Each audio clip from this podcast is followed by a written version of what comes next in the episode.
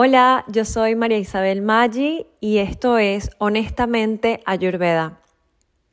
En el episodio número 2 expuse algunos conceptos que quizás fueron un poco profundos o abstractos y que quizás no te hicieron algún sentido, pero solo quiero justamente hablar de ese tema hoy.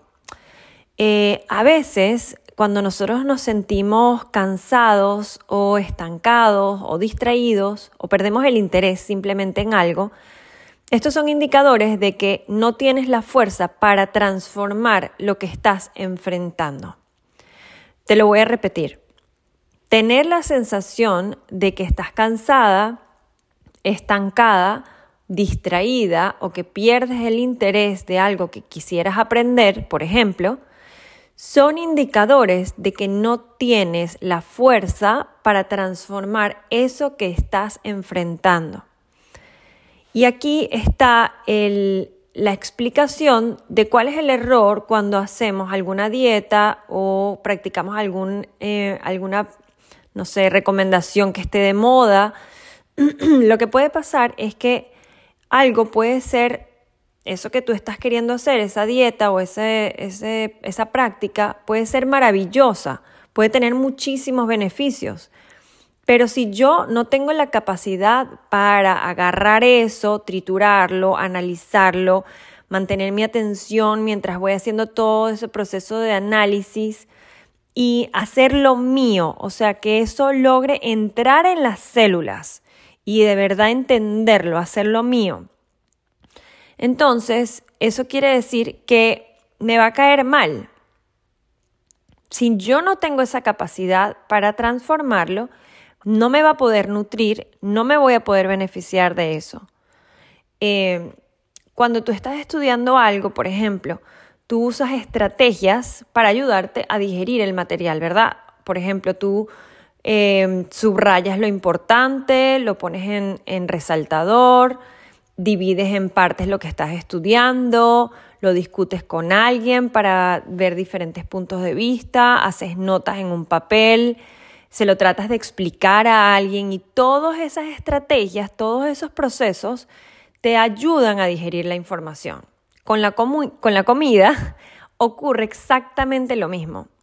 Necesitas crear estrategias para poder digerir, transformar, asimilar y nutrirte. Entonces, quizás lo que yo hablé en el episodio número 2, algunas cosas eh, no eran tan digeribles para ti, ¿verdad?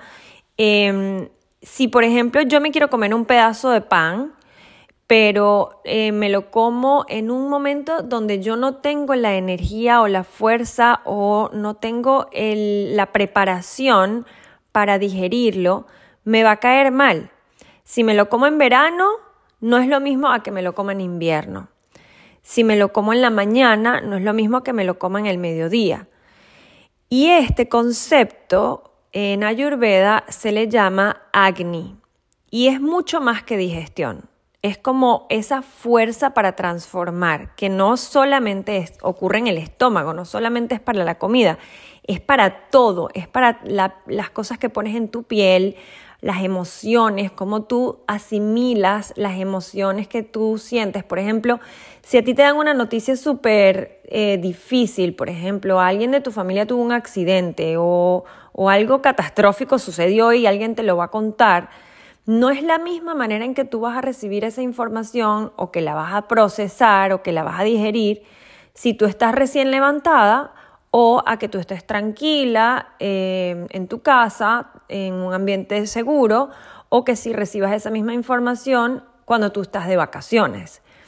Todo esto lo que nos está queriendo enseñar es que hay un aspecto importante que tenemos que considerar en nuestra vida para saber si algo es bueno para mí o algo no es bueno para mí.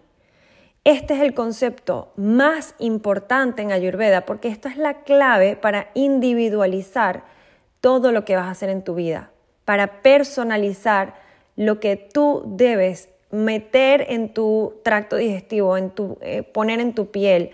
Y por eso es que una de las respuestas más comunes en, una Ayurveda practitioner, cuando alguien le hace una pregunta y les dice, y me preguntan, mira, ¿a ti te parece que hacer el ayuno intermitente es bueno o es malo? Coño, depende, depende de tu digestión, depende de ti.